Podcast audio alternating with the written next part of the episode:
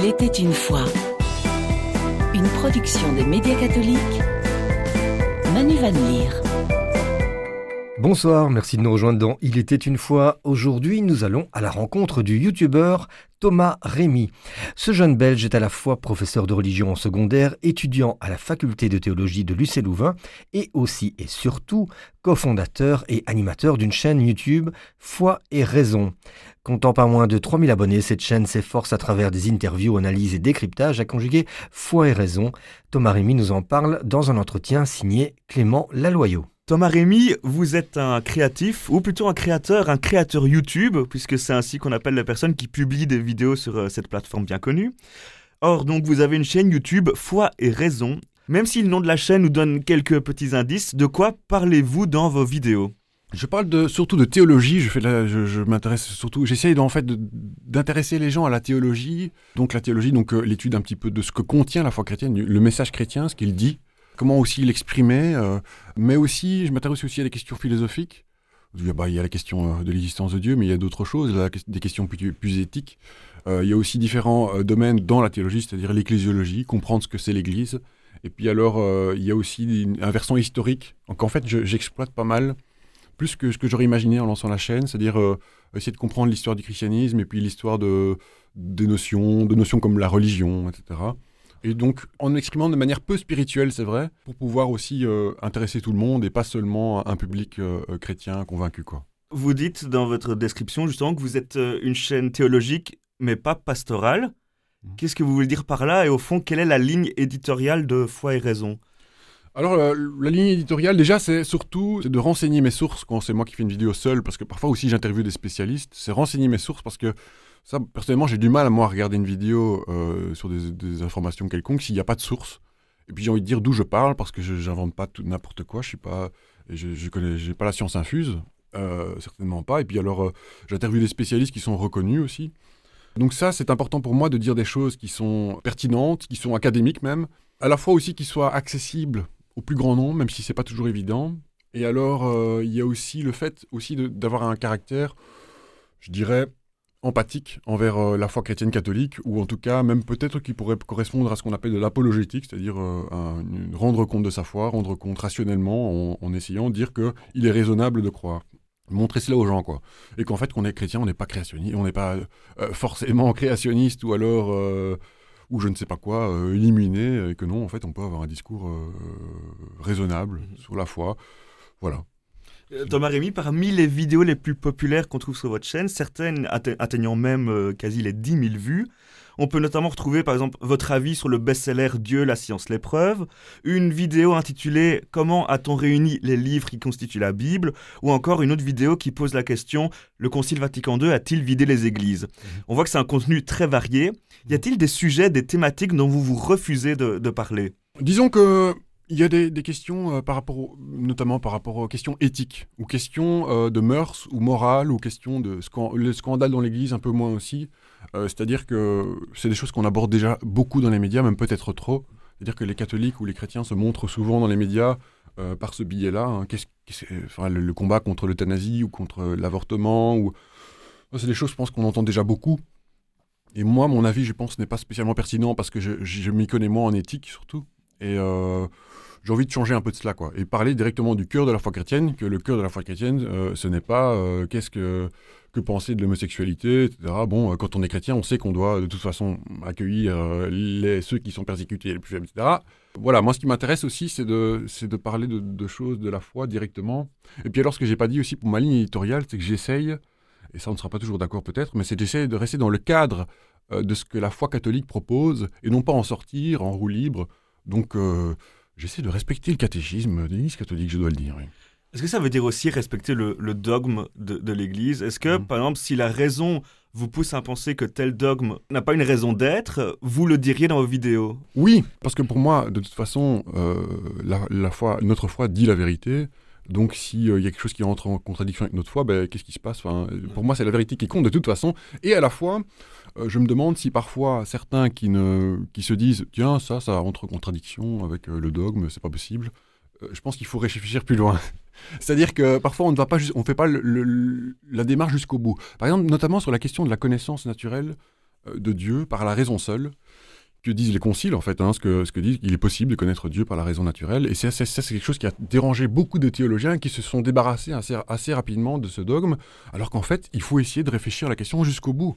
Et c'est ce que j'ai fait d'ailleurs avec Thierry Dominique Ambrecht, un, un très bon euh, théologien euh, et philosophe euh, dominicain français.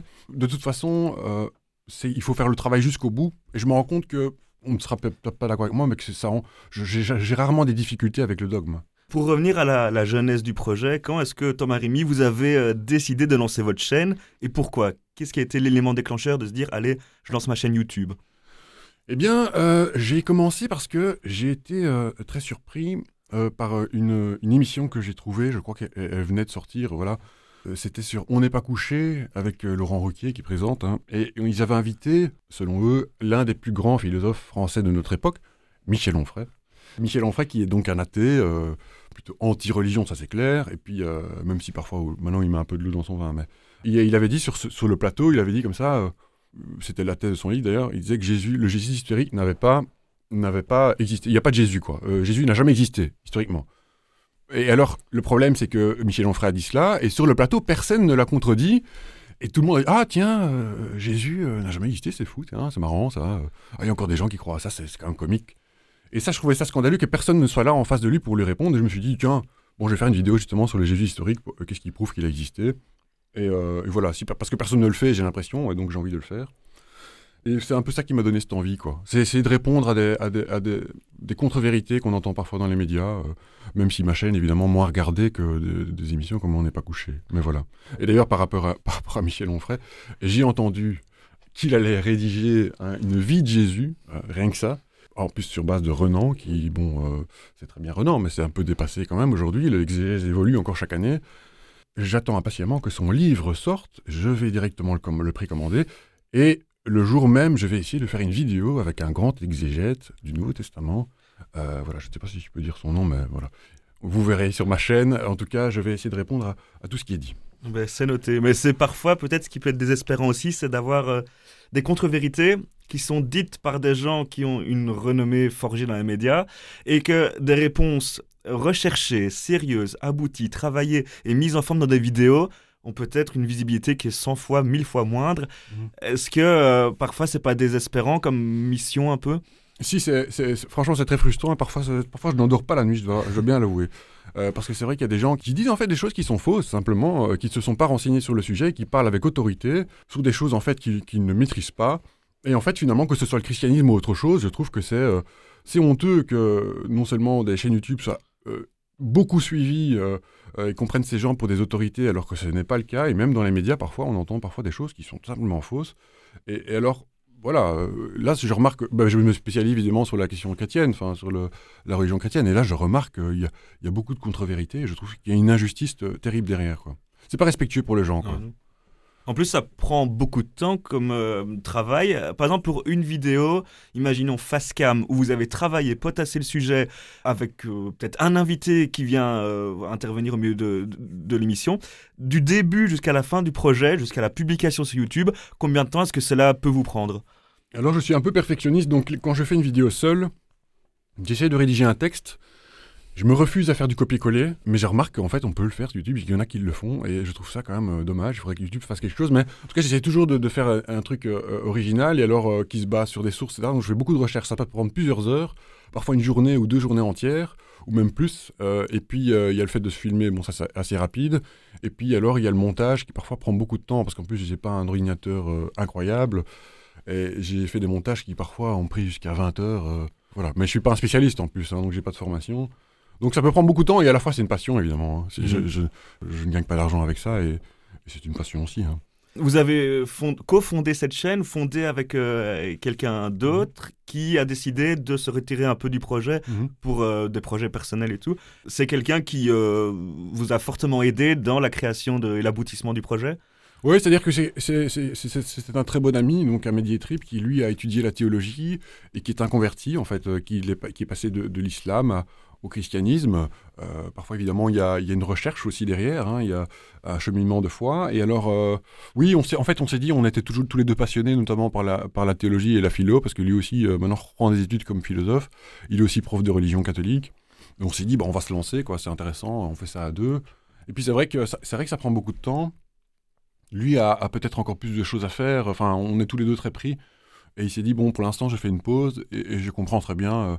Je ne lui en veux pas du tout. Et d'ailleurs, il a, il, a, fait des très bonnes vidéos qui, continuent d'être vues. Donc, euh, donc voilà. Pour attirer le regard et se démarquer sur YouTube, on dit souvent qu'il faut avoir recours à l'infotainment, c'est-à-dire l'information par des moyens de divertissement.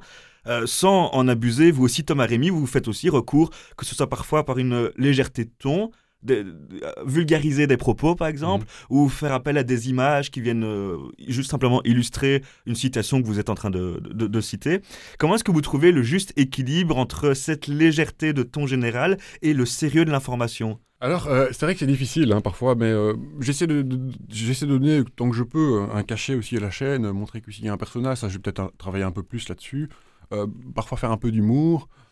Aussi, c'est délicat parce que je vois que c'est de plus en plus regardé par des gens qui ont une expertise, par des théologiens, même par mes profs en fait. et c'est aussi relayé par, par la, bibliothèque de la faculté de théologie de Louvain-la-Neuve, et j'en suis ravi, c'est vraiment très chouette.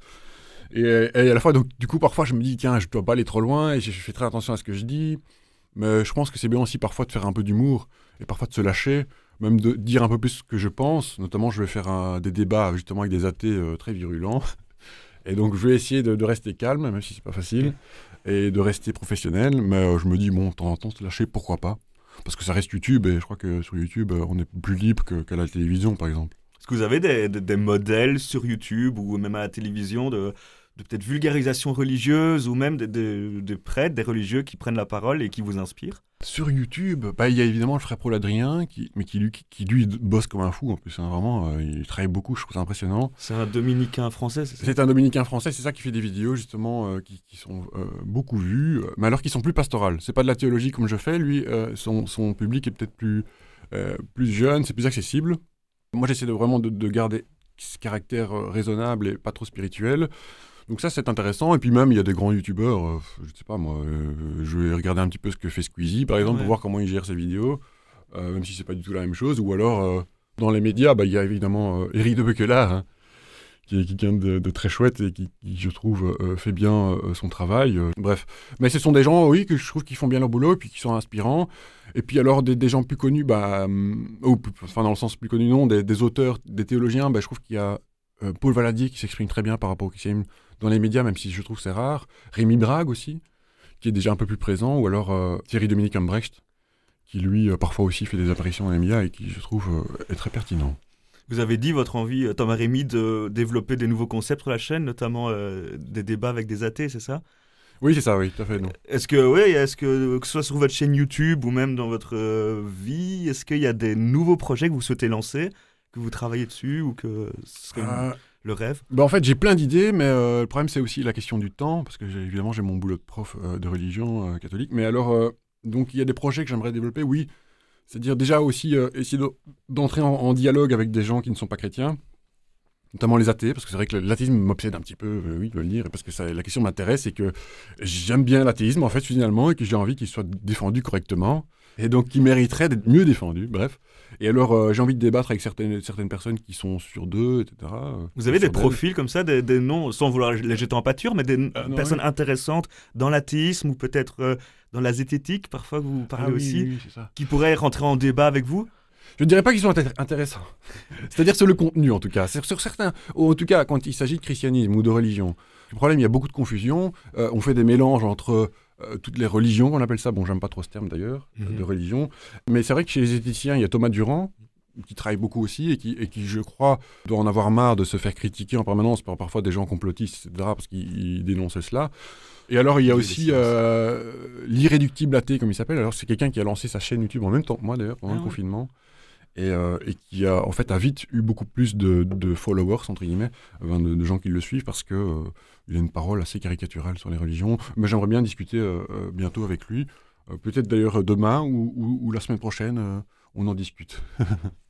Enfin, Thomas Rémy, est-ce qu'il y a une vidéo dont vous êtes fier sans nécessairement qu'elle ait eu le retentissement, la, visibilité que vous espériez? En tout cas, je dirais la dernière interview de Thierry Dominique Ambrecht sur la question de la connaissance naturelle de Dieu. Je trouve que Vraiment, c'était. Moi-même, je l'écoutais plusieurs fois parce que je, je trouvais que c'était très bien. Euh, et peut-être aussi une vidéo sur, euh, sur l'Église, euh, en, en, rappelant ce, ce qu'est l'Église, en fait. Parce que je trouve que ça, on oublie trop souvent et qu'on réduit l'Église à sa dimension institutionnelle. Donc je trouve que ça, ça, ça, on peut, ça pourrait être plus, plus regardé. Thomas Rémy, étudiant à la faculté de théologie de Lucie Louvain, professeur de religion dans une école secondaire à Wavre et animateur de la chaîne YouTube Foi et Raison, ainsi qu'animateur pour le foyer Saint-Paul. Foyer Saint-Paul. Ici, on va essayer, de, dans ce dernier volet, de comprendre un peu plus sa vision du monde qui l'entoure, son rapport à la foi, à l'église dans laquelle il s'inscrit. Je vais commencer avec, euh, en reprenant une phrase qui est citée dans l'une de vos vidéos, une phrase qui n'est pas de vous, c'est « Il faut comprendre pour croire, croire pour comprendre ». C'est de Saint Augustin, ça date du IVe siècle.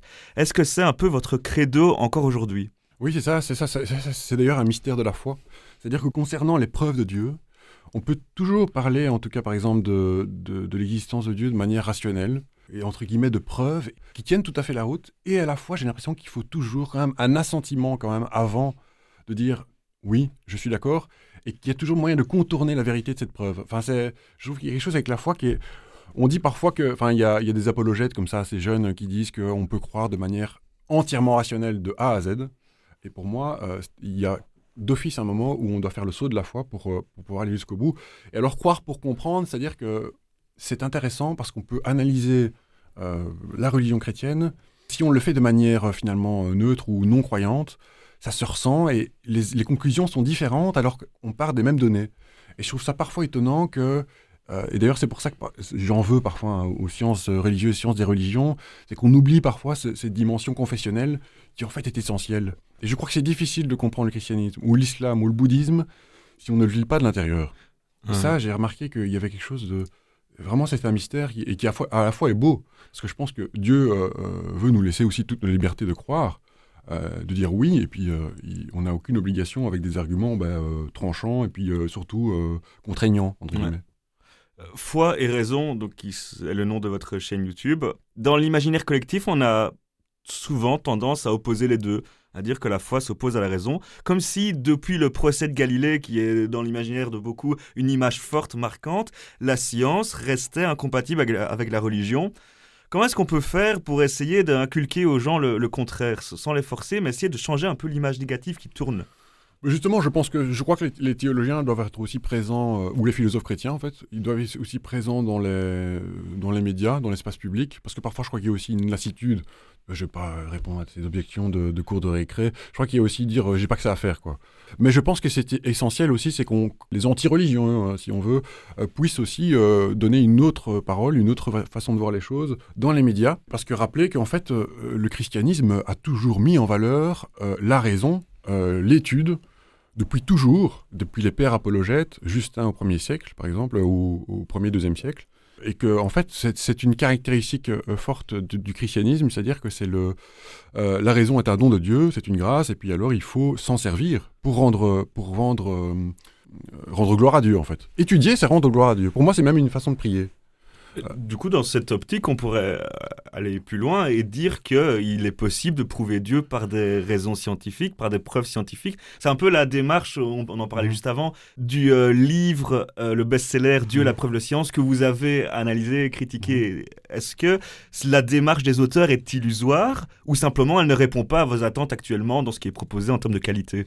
Alors, concernant le fait que la science ne s'oppose de toute façon, ne s'oppose de toute façon pas à l'existence de Dieu, ça c'est certain, c'est bien, c'est bien de le rappeler. Et à la fois, parfois, je trouvais qu'il y a, des, choses qui étaient présentées comme des preuves évidentes de l'existence de Dieu à partir de faits scientifiques, mais ce qu'on oublie euh, trop souvent, et moi ça, ça me dérange, c'est que Dieu n'est pas une hypothèse scientifique. Dieu est métaphysique, donc euh, il est, il est au-delà de la, il, ne fait pas partie de la matière ou comme, euh, comme explication de, voilà, il est, il a posé le monde dans son être, il, il, il le, il, comment dire, il, il, le soutient dans son être, mais il ne s'agit pas pour Dieu de, enfin, je veux dire, par exemple, on se sert souvent de, l'idée de, enfin, du Big Bang, de la théorie du Big Bang, en disant, bah oui, en fait, on voit qu'avec le Big Bang, bah, il y a un commencement de l'univers d'ailleurs euh, pourrait être contredit. Euh, mais euh, en fait, finalement, la création, c'est pas ça. C'est une mauvaise compréhension de ce que c'est la théologie chrétienne. La création, c'est ce que je viens de dire, hein, Dieu qui, pose le monde dans son être, qui le soutient. Mais en fait, que l'univers soit fini ou infini, ça n'a pas finalement d'incidence. Et c'est ce déjà ce que disait Thomas d'Aquin. Il disait que, finalement, la question n'est pas si importante. Et en fait, on a trop tendance à faire ce qu'on appelle donc du concordisme. on déjà, ils ont déjà beaucoup répondu à cette question. Et je pense que ce qu'ils font d'ailleurs est très bien, hein, mais très bien, mais qui a quand même des lacunes et qui quand même, il devrait être plus prudent parce que c'est risqué de se ridiculiser et surtout c'est risqué aussi de d'inviter les gens à croire pour de mauvaises raisons. Parce que la science évolue toujours. Hein. La science n'est pas... Euh, euh, je parle des sciences dures. Euh, la science évolue. Alors si tel modèle est, reversé un jour ou, vient à évoluer fortement, bah, qu'est-ce, que, qu'est-ce que les gens vont dire? Bah, Je me suis converti là-dessus. c'est un peu compliqué, je trouve. Pourtant, c'était une promesse des auteurs de sortir un, livre qui pourrait euh, convertir certaines personnes qui hésitent de croire euh, ou non en Dieu, est-ce que Jésus existait et autres. Avec ce livre, il y avait la promesse de peut-être répondre à une église en crise en termes d'affluence, en termes de, personnes convaincues. D'ailleurs, pour rebondir là-dessus, vous avez récemment interviewé le cardinal Joseph de Kessel, qui lui-même reconnaît que depuis le XXe siècle, une page est en train de se tourner, que l'Église est en crise. Vous qui côtoyez des jeunes, qui sont un peu la future génération, comment est-ce qu'on pourrait les, convaincre que euh, la foi est bonne pour eux? En tout cas, bon, euh, leur dire que c'est une proposition qui, tient la route et qui surtout, euh, étant donné vraiment l'émergence de la question de sens qui revient vraiment chez eux, vraiment l'importance du sens de leur vie, etc., je pense que l'Église chrétienne a tout un, enfin, ou l'Église catholique a tout intérêt à se mettre en valeur, à aussi être présente sur les réseaux sociaux, sur Internet, parce que si c'est pas la foi catholique, ce sera autre chose, et ça peut être aussi des mauvaises choses, il faut le dire. Par exemple, des dérives sectaires, des dérives intégristes, euh, et même au sein du christianisme, hein, parce qu'il y en a, il y a des prédicateurs qui sont aussi euh, très présents sur les réseaux sociaux. Et donc, euh, je pense que c'est bien de leur rappeler aussi ce que c'est vraiment le christianisme aussi, et pas se, contenter de préjugés, etc.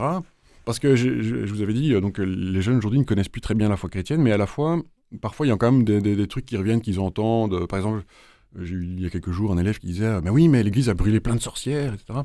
Donc aussi de leur rappeler ce que c'est, ce que ce qu'a été l'Inquisition, ce qui s'est passé au Moyen Âge, un peu se débarrasser aussi de, certaines légendes noires, en tout cas en leur donnant des, renseignements fiables d'historiens, etc., pour voir ce qui s'est passé, puis aussi pas faire d'anachronisme. Par rapport à ce que dit le cardinal de Kessel, je trouve que c'est important qu'il ne faut pas essayer de, revenir à une chrétienté, parce que la chrétienté, c'est pas le christianisme. En cela, je suis d'accord avec lui, et peut-être que je comprends que ça puisse euh, déranger, euh, que ces propos puissent déranger, euh, dans le sens où, ça peut paraître un peu mou et dire oui, il faut, il faut rester discret, etc.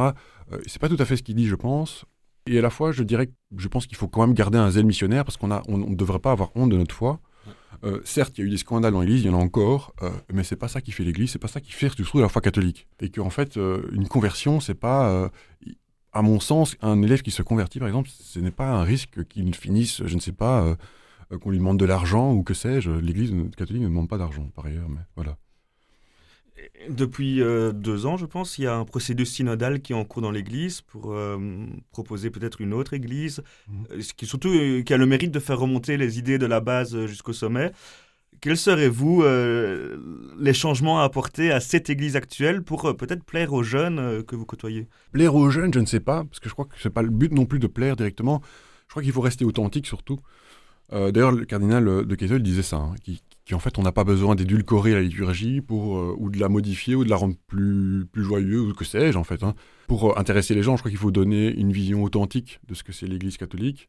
Euh, c'est ce que fait l'islam, je crois. Hein. D'ailleurs, les musulmans n'essayent pas de, changer la religion, comme on dit, pour plaire. Je crois qu'il faut rester authentique et dire ce qu'on croit. Et puis surtout, arrêter de se focaliser sur les questions périphériques euh, éthique, etc. Éviter de se, concentrer sur ce qui se passe au Vatican, parce que c'est pas l'essentiel de la foi catholique. Quoi. Et rappeler ce que c'est le message chrétien. Rappeler quand même le, la, nouveauté, l'inouï de la croix et de la résurrection, qui en fait, qui en fait est un guide pour, tout notre, pour toute notre vie, et qui en fait euh, oriente la façon dont on voit les choses. Et je pense que c'est même une question de salubrité euh, publique, dans le sens où... en tout cas, moi, j'ai très mal vécu mon athéisme, et, le fait de m'être converti, ça m'a sauvé la vie. donc j'ai aussi envie de pouvoir transmettre cela, quoi.